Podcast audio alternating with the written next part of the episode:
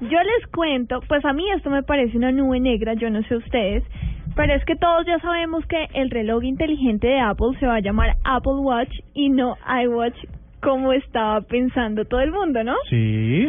Pues resulta que la empresa se puso las pilas Apple y registró el nombre, este nombre iWatch, eh, a la Superintendencia de Industria y Comercio.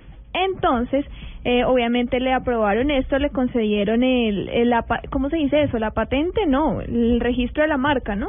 Del iWatch a Apple, por lo tanto, ninguna marca en Colombia que quiera utilizar este nombre, así Apple no lo vaya a usar porque, como repito, el, el reloj se va a llamar Apple Watch, entonces se fregaron los que querían utilizar el iWatch después de que Apple anunció el nombre de su reloj de malas porque Apple eh, lo patentó, lo registró aquí en Colombia y nadie más lo va a poder utilizar, lo cual me parece una nube negra porque pues no sean tacaños, no sean malos. ¿Pero por qué? Cada quien tiene derecho a registrar sus Pero si no lo van a usar.